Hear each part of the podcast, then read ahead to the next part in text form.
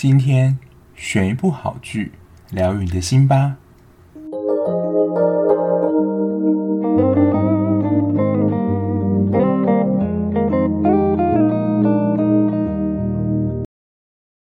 Hello，我是小 B，欢迎收听今天的节目。又来到听众推荐剧这个单元啦。感谢上次听众推荐，就是请回答系列。我先看了一九八八。那说真的，就是观众推荐这系列，基本上我觉得都不会踩到雷片。我看完今天这一部就是要推荐的，果然也是这样的想法。那今天这一部介绍，除了是听众推荐之外呢，我觉得跟我有蛮奇妙渊源的，因为今天要介绍这一部，同时也是我当兵的同袍推荐给我，当时就睡在我旁边的跟我同一个分队人，然后他就跟我说，他在今年看了一部非常好看的戏，就是应该说从他看剧的生涯以来，我不知道他看剧的生涯是怎么样，但他说是他近期看到最好看的一部台剧。也就是今天要介绍这部《一把青》，而且也就很妙的是，《一把青》其实它主要历史背景其实也是跟军人有关，而且《一把青》真的非常厉害。他在五十一届金钟奖呢，他其实入围非常多的奖项，然后最后是得到了最佳男主角跟最佳戏剧节目，也就是算金钟奖戏剧里面的最大奖，所以也是金钟有挂保证的一部戏剧。那我看了很多听众的一些回复，也是蛮推，也可以说近期最好看的一部台剧，所以我看完也觉得，嗯，真的是实至名归。不过我要先说啦，它是看完我觉得你在情绪的余韵上会很强的一部戏。简单的来说，这是一部蛮悲伤的戏，就整个过程你在看的时候啊，你的情绪是会蛮悲伤的。有些人会觉得说，就是他就是不想看这种。就是蛮低迷的戏剧，但是我会觉得啦，就是悲伤本身也是一种情感的表现，所以如果你不排斥这样子悲伤的气氛或情感的话，这一部我是强力的推荐。那一把青它是由小说改编成的作品，是由白先勇老师出版这一本《台北人》。它其实是一个短篇小说的合集，那一把青只是其中里面的一部作品。不过说到台北人这部作品，我在查资料的时候，其实它里面有非常多的短篇作品都有改编成影视相关的作品，像是金大班的最后一夜这一部有改编成电影、舞台剧跟电视剧。还有可能有人听过的《孤恋花》，《孤恋花》我自己在查的时候，它有两个版本。我自己是有在华视上看过李心洁跟袁咏仪的版本。那《孤恋花》其实也是蛮悲伤故事，所以我在想，就是这一本小说里面的这些基调，本身就是走一个比较感性跟悲伤的风格。然后这一部的电视主题曲是由 S.H.E 里面的 Hebe 所演唱的《看淡》。我自己在看完 MV 之后，就发觉其实真的有蛮多的剧透，所以如果你也是很怕被剧透人，你看完 MV 之后，就是你会看到里面很多的剧情，而且我觉得某些真的还蛮关键的。但如果你是已经看完剧的人，我非常的推荐再去看一次。看淡就是这个主题曲 MV，就是在回想当时很多的画面。但是我觉得真的也是蛮为这个剧量身打造，因为这部戏本身的风格是比较悲凄一点，所以它的曲子你就会感觉到是一种真是淡淡的哀伤。那一把青呢，它是一个时代剧。我觉得时代剧的定义比较像是，就是真的是历史脉络的推进的这样的戏。那这一部描述的手法是用倒叙的方式，一开始我们的视角会有个旁白，就是莫婷的声音。那莫婷是谁呢？其实待会会介绍到，她就是小周的女儿。我们接下来看的就是他们之前发生的故事。目前他们演到了现在，已经是他们算是一个平静的日子了。但这个时候，你可以注意一下画面上谁在谁不在，大概就可以猜到接下来这个人可能会发生什么事。那一把金总共有三十一集，如果以时间点区分的话，它最主要可以区分为两个部分。其实你在看的时候，就可以很明显的感觉到这两个的时间轴有很大差异。第一到二十集呢的背景脉络是在第二次的中日战争，所以你在剧中其实会蛮常听到，就是日本鬼子，就是主角群，就是说我们要去攻打日本鬼子啊，或是日本鬼子的飞机攻过来这样子。还有中华民国政府迁台，因为那个时候算是国共内战吧，就是中国大陆那边是共产党，可是中华民国政府这边其实是国民党。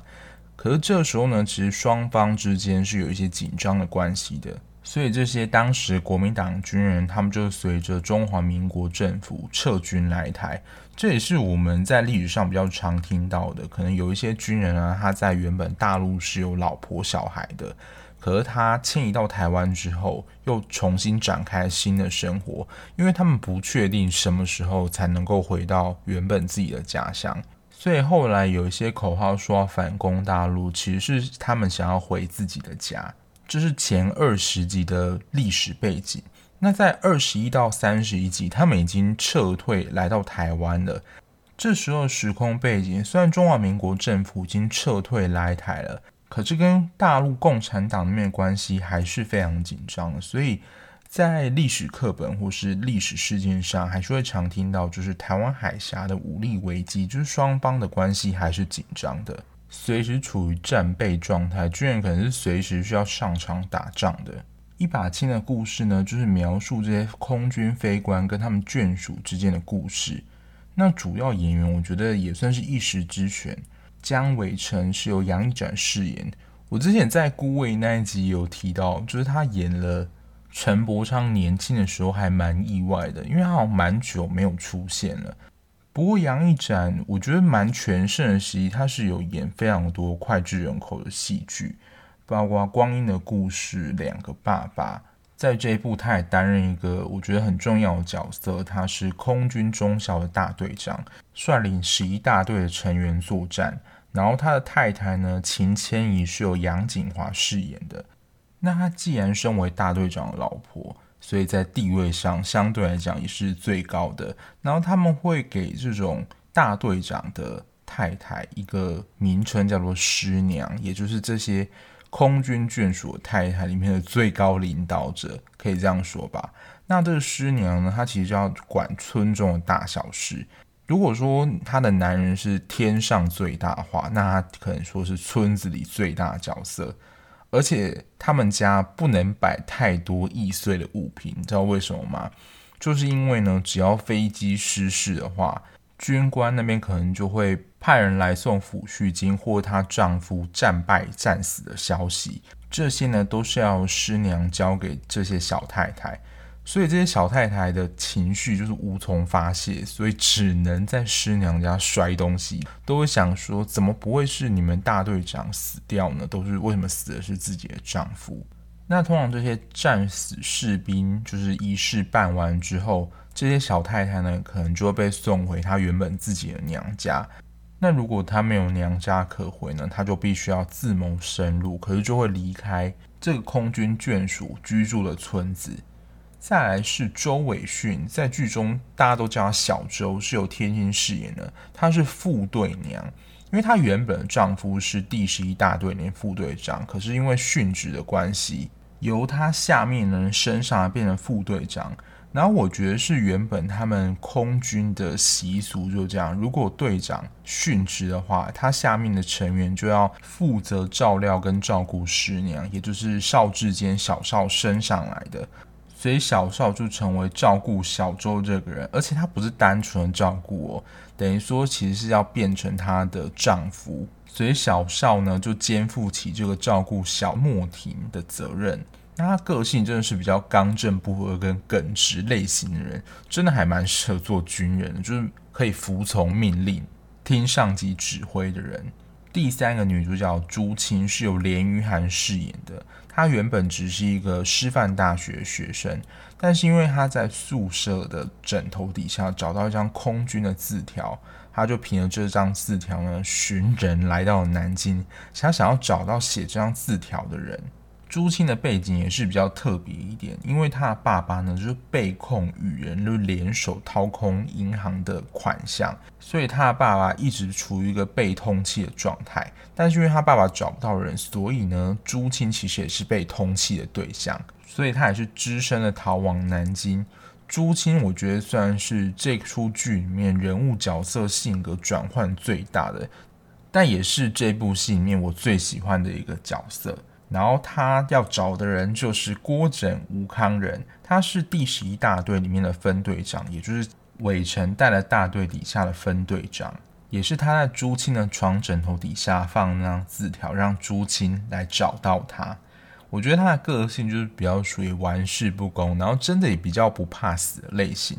不过他就是属于那种我觉得比较不会听长官命令，或是他想要。做什么他就做什么。说真的，以他这种个性，也是比较不适合待在军队里面。可是他对朱青呢，我觉得有点算是一见钟情，因为你可以在前期的过程就感觉到他其实就很多方面就真的是在撩朱青。而且我觉得真的蛮重的一句话，就是他会在飞行的时候，他就会对朱青说：“你就是我的灯塔。”因为飞行员他要找降落的地方，他一定需要有个明显标的物嘛。所以他就形容朱青是他的指路明灯的意思，朱青也慢慢才被他打动。然后再来就是莫婷，莫婷算是这整部戏后半段的主角。那朱青是莫婷的算是家教，也才跟这个村子连上线的。还有一个人，我觉得真的也要特别介绍。因为我本来一开始以为他出场就真的只是几集的戏份，没想到他到后来其实还是蛮关键的一个角色，就是小顾是由钟承汉饰演的。他在一开始就是喜欢朱青，而且他其实有跟朱青争论，先写就是他找到那张字条的其实是他，就是郭枕只是抄写他前面写的字句，但后来郭枕其实有把后后半段的字句把它补完。可是他坚持说前半段是郭枕抄他的，所以他的意思就是说呢，前面这段是他写的，所以他应该要跟他在一起，不应该是跟郭枕在一起。不过当时郭枕跟朱青已经结婚，所以基本上也是生米煮成熟饭，他也来不及了。不过在第一个时间点结束之后，他也来到了台湾。当他在台湾再次遇到朱青的时候，已经不是他熟悉认识的那个人了。基本上我们会把几乎所有人物介绍到，就代表说他们在这部戏里面真的扮演了非常重要戏份。当然还有一些小配角了，但我觉得就是在他的描绘上就没有这么多。所以一把青这一部可以说是三对空军眷属的故事也不为过。那一把青这一部的看点，我自己在写稿的时候真的还列了蛮多的，不晓得你们在看的时候有看过的听众吗？你们觉得这一部的看点或是特色怎么样？我觉得第一个，它很深刻的描述，就身为空军眷属的不安，因为打仗飞机师这件事情其实算是在那个年代蛮常见的，而且是他们非常担心害怕的，而且他们最不希望的啊，其实是见到空军处长电报。因为通常在战争时期发出的紧急电报都是军人战死的消息。打仗的时候，这些太太们，她们通常就是躲在村子里面，然后这些电报他们收到都是由师娘就是告诉这些夫人他们丈夫战死的消息。在战争中，尤其你是空军，不论你是被敌方的子弹击落，或是你是自己坠机，有时候啦会死无全尸，就是你的尸体可能不是很完整的。或者找不到你的尸体，那有一个东西呢，其实就能够辨别，就是你是否真的死亡。因为我觉得那个也是代表他们性命的一个东西。所以啦，这些小夫人呢，其实在接受电报的时候，也不希望看到这个东西。我觉得有点像是军牌这样的东西，上面刻有他的名字跟他是第几大队。而且我觉得它的材质应该是非常特殊的，就基本上你。不论是摔下来啊、坠机怎么样，基本上它不会有毁损，而且他们应该都是随身携带的，所以呢，这些小太太们也最不希望在收电报的时候看到这个军牌，因为收到这个军牌的话，通常啊，他们的丈夫就代表已经殉职了。我觉得这就是身为军警消防的配偶，就是很大长久的一个担忧，就是他不晓得他们的先生能不能够从每一次的任务当中活着回来。最近的台剧《火神的眼泪》，我觉得也会有探讨到这个议题。比如说在时间上就很不自由，因为基本上他们如果要随时上战场就要擅长，不可能挑时间嘛。然后他们需要出火警任务的时候，就一定要马上的出动，也没有办法在比如说你预定的时间内有所保留，就几乎等于是昂扣的状态。那因为在当时非军空关的出事率真的不低啦，所以呢，我觉得千仪他就将眷村比喻为一个监狱一样。我觉得那种气氛真的是还蛮可怕，就是如果有人战死的话，你就会担心说下一个坠机的会不会是自己的丈夫？每天都过这样提心吊胆的生活，所以我也不难想象他会把这样的一个村子比喻为一个监狱。那出村就对这些小太太也算是一种解脱，就不用再过这种担心受怕生活了。我觉得他在整部戏的前二十集真的有把这种空军眷属的不安跟无助描绘得非常鲜明，因为真的出事的频率真的非常的高，你就会看到很多的小太太就会非常伤心，他们的丈夫战死在战场上。第二个看点呢，我觉得就是这三个主角，三个女人，她们为了她们夫君所付出的一些努力，产生的爱恨情仇。朱青她原本只是莫婷的家教，因为小周她其实也有面试其他的这种师范大学的学生，可是因为会看在她是副师娘身份，所以都会想要过去巴结小周。可是这种个性刚好是小周最不欣赏的人。但是朱青其实是非常有个性的人，所以呢，小周就非常喜欢朱青，就把他留在身边。后来朱青跟郭枕结婚之后，他们三人就是在太太村里面相依为命，因为也是有些小太太的丈夫相继的战死嘛，所以就离开村子。所以在这个村子里面，其实人慢慢的减少，所以他们三个人就是相依为命的在一起过日子。他们感情好的象征呢，就是小周有说到，小周他是老家在东北，然后他邀千仪呢跟朱青，他要在东北盖一排连排的房子，他们可以一起住，然后希望他们三户呢可以过着平凡日子。这种想要一起生活，然后共享快乐悲伤，我觉得就是真的是一种感情友好象征。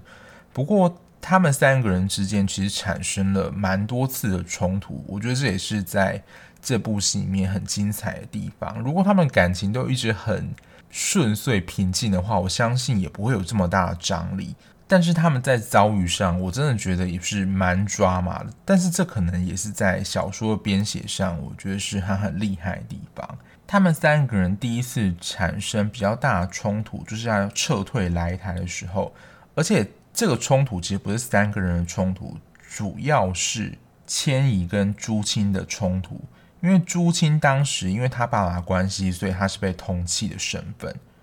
那刚刚不是有说到他爸当时那艘船被炸了，所以其实基本上他无法举证说他没有跟他们自己银行的人串通好。然后后来朱青的爸爸也因此自杀了。然后后来呢，伟成他在。辗转的时候说到，他在打仗的时候有炸了一艘船，好死不死，这艘船呢，他原本以为是日本人，而且当时他们那边的军官也这么认为，所以才会替伟成就是嘉奖进攻。伟成也因为这件事情而晋升了一个军阶，结果没想到他炸的就是朱青的爸爸。原本以为炸的是日本人，结果没想到炸的是自己人。关于在这一段呢，我觉得他在前面就有开始在埋梗，因为其实对于受伤被卡在飞机的弟兄，他们出不来，所以我觉得他们抱持一个信念，就是说长痛不如短痛，就会利用射击的方式提早帮他们解脱。而且这件事呢，通常是由小队长或是大队长去执行。我不晓得这是不是他们军人的做法啦。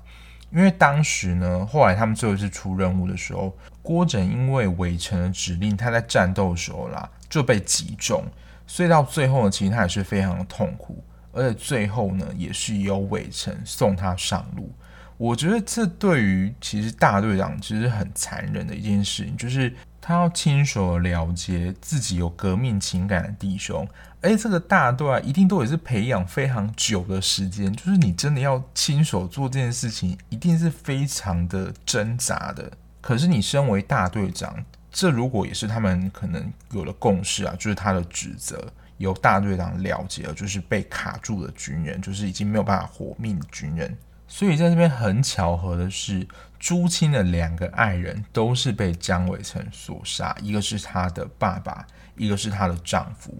知道事情真相的伟成，他忍受不住这种罪恶感，他其实是想要投案，可是迁移不准，而是把朱青交给政府，因为他这个时候被通缉嘛，他想要保护伟成。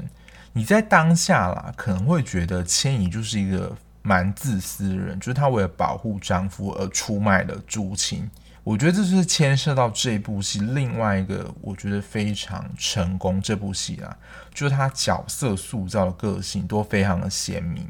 不论是主角或是配角，像千怡她，我觉得就是一个为爱放弃一切的女人，因为她为了要嫁给伟成，她离开了她的家，跟她的父母闹翻，而且千怡他们家的背景是不错的。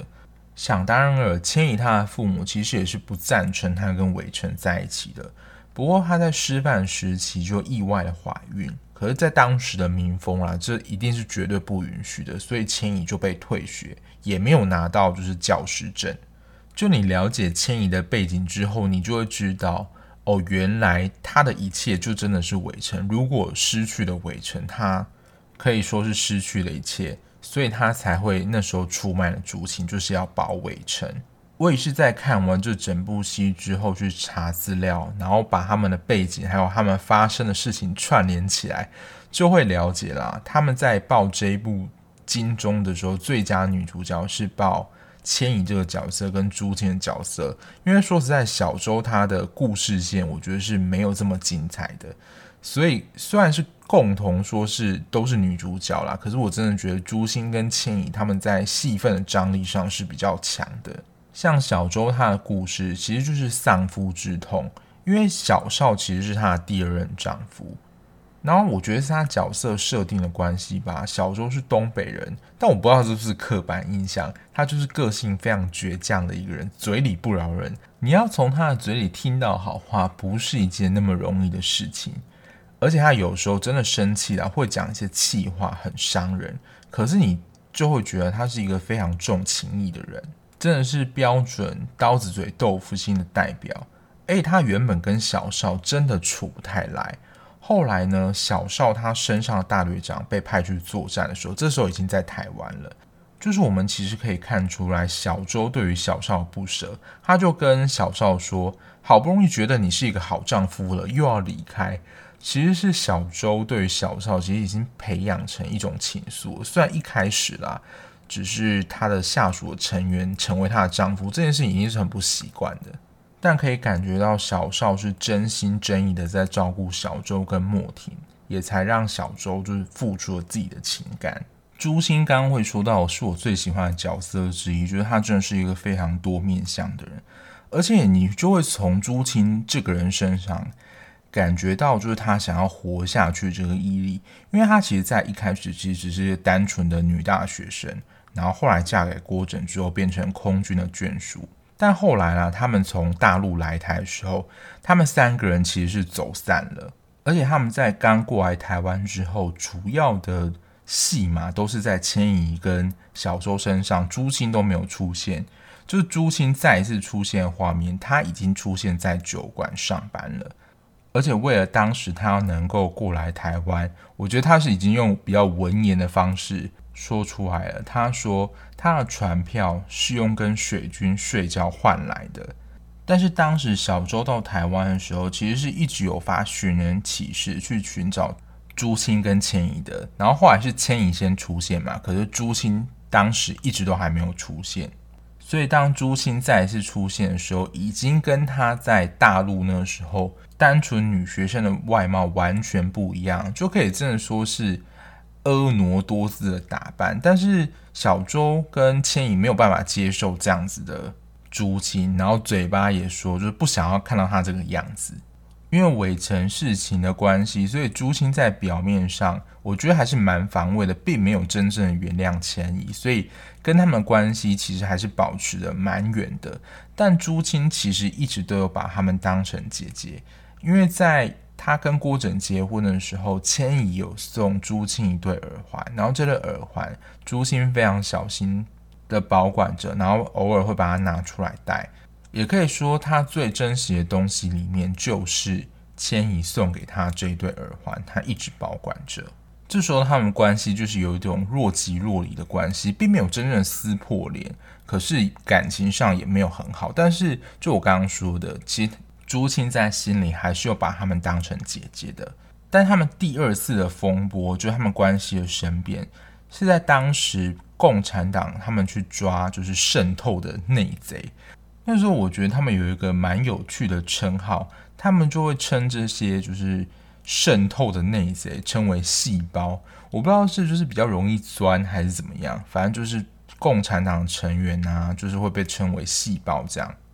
因为当时朱青来到台湾的时候，他已经为了要忘掉郭枕，所以把郭枕的所有东西都烧掉，包括他的。眷属证明，所以基本上他的身份就会非常危险。如果被查到的话，但是当时的情况有点历史重演，因为这个时候伟成已经不是第十一大队的队长，他已经生病，没有办法继续在那个职位上，所以他在被调查的时候呢，其实也一度被怀疑成是共产党的人。所以当时的保安官呢，原本是想要抓走伟成的。我觉得我这边要说明一下，朱青来到台湾之后，他其实是成为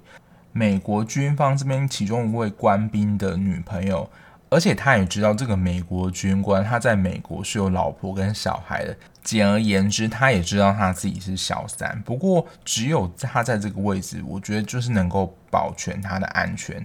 而且在当时，朱青也跟千怡跟小周说，他之后就会去美国了。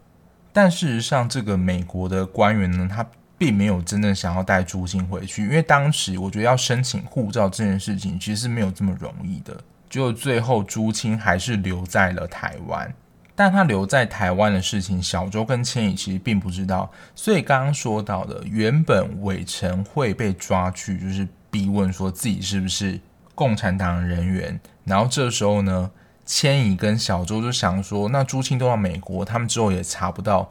所以他们就写了一些内容，就是说他们不认识朱青啊，然后觉得朱青的行动很可疑啊，很可能就是共匪潜藏在里面，就是来当做间谍的这样，就为了要保护伟成。所以当朱青知道是他这两个姐姐供出他的时候，我觉得对朱青来讲真的是很。心痛的一种感受，就是他又被他最亲的人背叛了一次，因为他的爸爸妈妈就不在了。当然，他其实有提到有一个叔叔，可是这个叔叔最后其实也没有真正的跟朱青联络上，所以他真正跟他比较亲的人，就真的只有这两位他的姐姐了。而且，我觉得他对于这两个姐姐真的是又爱又恨。因为当时的保护安是告诉朱青说，你只要供出两个名字，你就可以从牢里出去了。可是朱青并没有把他们的名字供出来，朱青还是相信他们，因为这我觉得是我刚刚讲的那种感受，他能够依靠的，真的就只剩最后他这两个姐姐了，也就是我觉得这是形同他的家人。所以你可以说啊，他们三个人各自为了自己的丈夫。做的事情引发他们之间的爱恨情仇，我觉得真的是非常精彩。当然，我觉得真的非常心疼朱青她的遭遇。那我觉得除了三个女主角的性格描述非常的出色之外，我觉得伟成这个角色他的人生遭遇啦，也蛮像许多军官可能最后会面临的一些状况。他是从大队长这么一个威风，然后权力非常大的位置。然后得知他自己的晋升是因为杀害了朱青的父亲，还有他长久以来的一个梦魇，就他带出去的大队成员，最终只有他一个人回来，然后他其他下面弟兄都战死了。其实这个会引发他非常强烈的负罪感，除了他自己的心里过不去之外，那些战死弟兄的眷属啊，其实我觉得也会责怪大队长说：“你为什么不能带着你自己的？”下属回来就只有你自己回来而已，要么你也一起战死在沙场上啊。然后我觉得也因为这样种种压力，所以他后来得到了癫痫。然后我觉得就是有 PTSD 创伤后压力症候群。所以在那个年代的周围，他会被形容成为就是残废。然后从原本这样一个有机动能力可以开飞机的人，变成一个没有工作能力的人。军队不需要他了，连在一般他们眷村的工作，比如说去拿米，他也做不到。后来啦，就真的需要靠亲人的照顾，他才能够正常生活。随着年纪大了，然后。病也越来越重，他就会觉得他自己在社会上是一个没有生产力的人，他的自我价值感就会觉得自己是一个没有用的人。从他最威风的时期到他老了，变成一个他自己觉得也是不需要存在的人。我觉得这对于比如华人面子的问题，尤其是你从这么高职位掉下来的人，其实是真的很难承受的。这边是主要角色，还有两个算是配角，但我觉得蛮值得提出来说一下的，就是汪颖。汪颖她是学生时代欺负朱青的学姐，也可以说是她的死对头啦。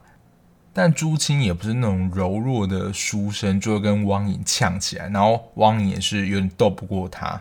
一开始在看的时候，你就会觉得汪颖这个人就是学姐学妹制很重那种人，在路上就是要叫学姐。所以说，在一开始我并没有很喜欢这个角色。但是后来汪颖的丈夫战死之后，她也出村了。然后后来汪颖生下了一个孩子，然后也一起逃到了台湾。结果后来呢，她跟朱青是在酒吧里面相遇的。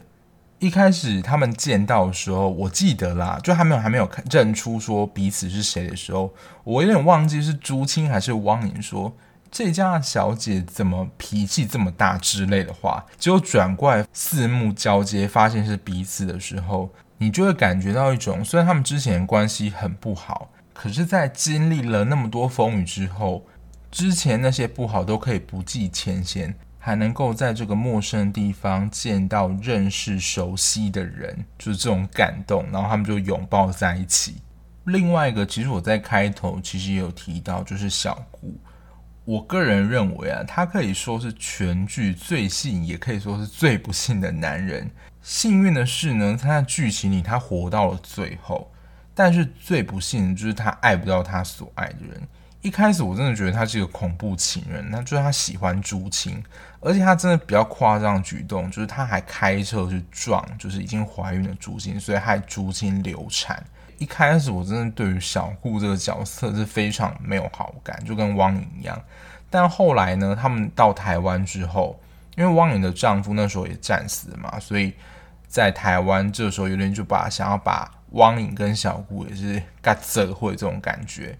当然，汪颖其实不喜欢小顾嘛，所以基本上这个婚事也不成。没想到他还有第三段，第三段我觉得有点算是政治关系所形成的一个婚姻。他也是被迫啦，要跟一个遗眷，就是小赵假结婚。这三段啦，就是看似他有被配对，但其实都真的得不到对方的心。而且小赵在一开始，也就是说他会配合演戏，他也是其实不喜欢。小顾的，不过他跟莫婷就是小周女儿关系是很好的，这点我是真的觉得还蛮意外的。所以真的，我觉得在特点上，他每一个角色的个性还有他的背景，其实都是非常的鲜明。所以你在看的时候，我觉得会有很多情感层次上的堆叠，而且对于角色的他们遭遇，然后你自己的情感，其实我觉得是很浓烈的。每个角色，你可能都会在他们身上找到跟自己有一些相似的地方，或者是你很能够共感里面角色的情绪。我觉得我在看完这一部之后，有几个感觉，就是想跟大家分享。就在那个时代，你就觉得平凡的生活就得来不易。我觉得现在还是有蛮多人会有这样的想法，就觉得平凡的过日子也是一种幸福。对那个时代来说，或许真的是这样，因为你可能明天你要住哪里，你的工作在哪，甚至你是不是活着都还不知道。所以或许能够平凡的过日子、生存下来，本身就已经是一件不容易的事情。所以他们才会许愿说想要过平凡的日子，不用再过这种提心吊胆、不安分的生活了。我觉得也蛮像，就是《火神眼泪》，就是陈婷妮她妈妈就是说。消防员有很多职位啊，你为什么要选择那个出队去救人救火这个职位呢？你也可以选择内勤工作啊，因为内勤相对来说就是比较安全的，危险性是没有那么高的。然后第二个呢，我觉得就是在当时的环境底下，就是国家要你死，你不得不死，就是一切都以国家利益为优先。因为当时郭枕也被关，就是不服军队的一些命令。所以被关了起来。然后当时伟成也是因为他投掷飞弹炸到那个朱清他爸这件事情被关起来。但因为那个时候就有些是接近打仗时期，然后那时候兵不够，所以呢国家就征召那些就是在正在坐牢的军人回到他们原来的部队。因为那个时候伟成的大队长已经被撤嘛，是由小少接管。这个时候呢，伟成因为这件事情的关系，又回到十一大队担任大队长。但是原本伟成其实很厌倦这样生活，他不想要再过这种打仗日子，他想要跟千影就是好好的过生活。但是呢，那时候处长就命令他说，如果你不回到军队去帮忙协助打仗的话，就是立刻可能是以军法。就是就地枪决你，所以他们也不敢不从啊，所以就只能回去打仗。就这条命真的也是由不得你，所以我觉得也是感叹跟感慨，说我们现在能够，我觉得很平安、很自由的坐在这里录 podcast，甚至是看剧，真的是蛮幸福的一件事。我们之前有看那个新闻，不知道大家有没有看到？我真的觉得也是蛮夸张的，就是北韩。金正恩是有下令是不可以看韩剧的。如果看韩剧的话，我记得是真的处罚还蛮重，所以当时的报道说，就有一万多个大学生就自动的承认，就是想要获得减刑。我想说，也不能看韩剧，也真的太机车了吧？而这不是发生在什么古代或是三四十年前，这是最近的新闻。所以自由真的很可贵，我现在能够有自由啦，也是这些前面的弟兄所奋战出来的结果。他在最后啦，这部戏看完之后的个片尾，他说将这部戏献给台湾。我觉得也就是有这些前面前人的努力，我们才能够享有现在自由的生活。我觉得也是这部片想要告诉我们的一些讯息。总结来说呢，一把青这个时代剧。它的时代真的不算离我们很远，所以可能你的爷爷奶奶会看到这部戏看到流泪，因为就是他们真实发生过的事情。因为有一些网友回复啦，就他会真的觉得就是他阿公或是阿嬷的故事，在角色的选择、配乐、场景，其实我真的觉得蛮考究的。而且呢，它其中有一个拍摄的地点，就是朱清跟郭枕他们已经在一起，好像在那个眷属村里面。那个拍摄点在我家附近。不过说实在，那个地方平常的时候真的不会经过那个地方，也是属于比较偏僻一点的，因为那边已经是旧式的老眷村了，基本上已经没有人住在那边了。所以，如果有机会的话，我应该会再去探一探那个地方。不晓得那个地方现在变怎么样，因为也过了大概五年的时间了。如果有最新的照片的话，我会 po 在我的 IG，对，趁机就宣传一下我的 IG。就如果你想要 follow 我最新的即时追剧讯息的话，就是你可以 follow 我的 IG，连接会放在资讯栏的地方。其实前面在看的时候，有一些场景，你就觉得蛮感动，然后说实在也蛮沉重的啦。就他们之间为了要保全自己，可能出卖了他们身边也是很亲近的人。但是你也可以理解，他们为了要活下去，他们不得不这么做。不过我觉得最让我鼻酸的，其实就是这部戏的最后一幕，就是那时候莫婷跟小少就在散步，然后有一个人告诉他说。有一个人，他想要去扫墓，然后见见他们两个。这时候莫婷才发现原来是朱青，然后他就说了，就是小朱青阿姨，就是这样叫他。然后我在 YouTube 就是看到那个 MV 里面的第一则留言，就他是就是打小朱青阿姨，然后就是泪眼汪汪的符号。我看他当下真的也是有一股想哭的冲动，就你会觉得真的有一种这部戏完满的感觉。虽然整体的过程真的是偏悲伤的，但你会觉得说作为一个收尾是很完满的，就是对这部戏有一个嗯，能够让它好好结束的这种感觉。最后让我告白一下，就是我真的非常喜欢连俞涵。演朱青这个角色，把他演绎得非常的生动，然后情感我觉得表现得非常到位。他没有得到就是最佳女主角，我真的觉得是比较可惜一点。他虽然也有演其他的作品，但是我还没有看。但是这是我看他的第一部戏剧作品，但也就真的会凭这部戏就让我记住这位演员。好啦，这就是听众推荐的第二集。基本上我觉得听众推荐要踩到雷剧真的还蛮难的。那如果你是已经看过听众，就可以跟我一起回味，就这一部，我觉得也是蛮经典的作品。那如果你还没有看过这部剧的听众，那你对时代剧有兴趣的话，这一部剧我觉得是一个非常好的选择。那今天节目就这样子喽。那最后最后，如果你喜欢这样子聊剧的 Podcast 频道的话，麻烦在各大平台上帮我订阅订起来，让我节目可以让更多人知道哦。那我们下一节目再见啦，拜拜。